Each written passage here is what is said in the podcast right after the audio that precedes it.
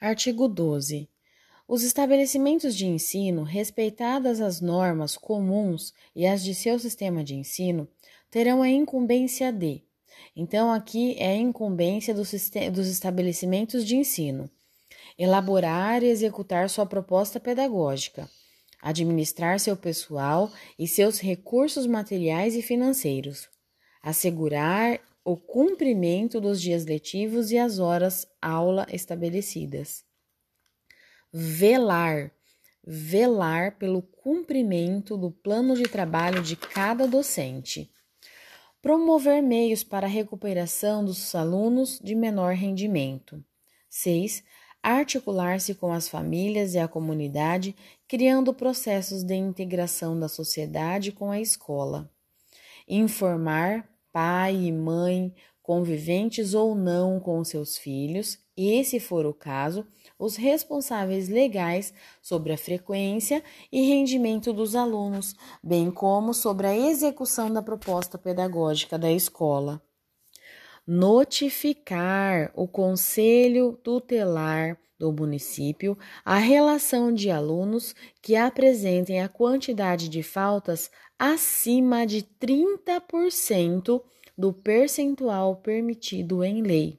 Isso é novo, atenção, 30% promover medidas de conscientização, de prevenção e de combate a todos os tipos de violência, especialmente a intimidação sistemática, que é o bullying, no âmbito das escolas. 10. Estabelecer ações destinadas a promover a cultura de paz nas escolas. Nono, promover ambiente escolar seguro, adotando estratégias de prevenção e enfrentamento ao uso ou dependência de drogas. Artigo 13. Os docentes. A incumbência dos docentes. Primeiro, participar da elaboração da proposta pedagógica dos estabelecimentos de ensino.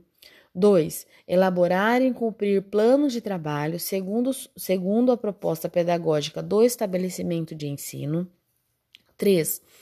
Zelar pela aprendizagem dos alunos. Estabelecer estratégias de recuperação para os alunos de menor rendimento ministrar os dias letivos e horas aula estabelecidos, além de participar integralmente dos períodos dedicados ao planejamento, à avaliação e ao desenvolvimento profissional. E sexto, colaborar com as atividades de articulação da escola com a família e a comunidade. Artigo 14. Os sistemas de ensino definirão as normas de gestão democrática e de ensino público na educação básica, de acordo com as suas peculiaridades e conforme os seguintes princípios. Então, os sistemas de ensino vão definir as normas da gestão democrática do ensino público. Com quais princípios? 1. Um, a participação dos profissionais de educação na elaboração do projeto pedagógico é um princípio da escola, a participação dos profissionais. E o segundo princípio, nesse artigo 14, é a participação da comunidade escolar e local em conselhos escolares ou equivalentes.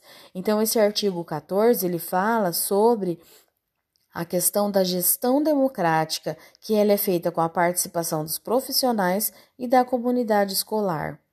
Artigo 15. Os sistemas de ensino assegurarão às unidades escolares públicas de educação básica que os integrem progressivos graus de autonomia pedagógica e administrativa e de gestão financeira, observados as normas gerais é, do direito financeiro público.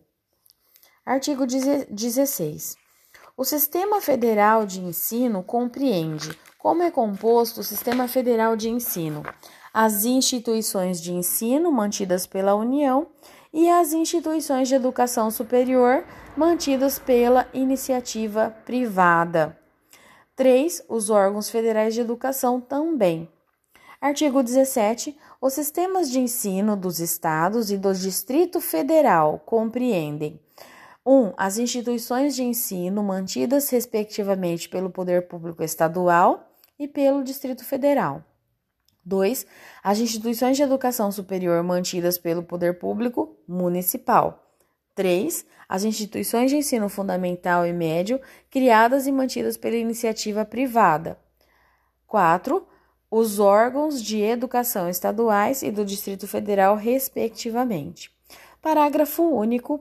No Distrito Federal, as instituições de educação infantil, criadas e mantidas pela iniciativa privada, integram o seu sistema de ensino. Artigo 18. Os sistemas municipais de ensino compreendem as instituições de ensino fundamental, médio e de educação infantil, mantidas pelo poder público municipal. As instituições de educação infantil, criadas e mantidas pela iniciativa privada. 3 os órgãos municipais de educação. Artigo 19. As instituições de ensino dos diferentes níveis classificam-se nas seguintes categorias administrativas.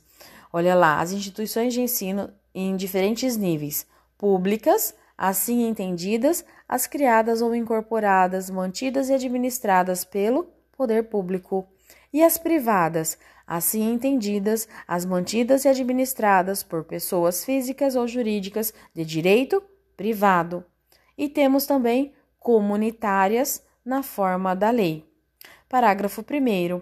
As instituições de ensino a que se referem os incisos 1 e 3, desculpa, 2 e 3, que são as privadas e as comunitárias deste artigo, podem classificar-se como confessionais atendidas as orientações confessional e ideológica específicas.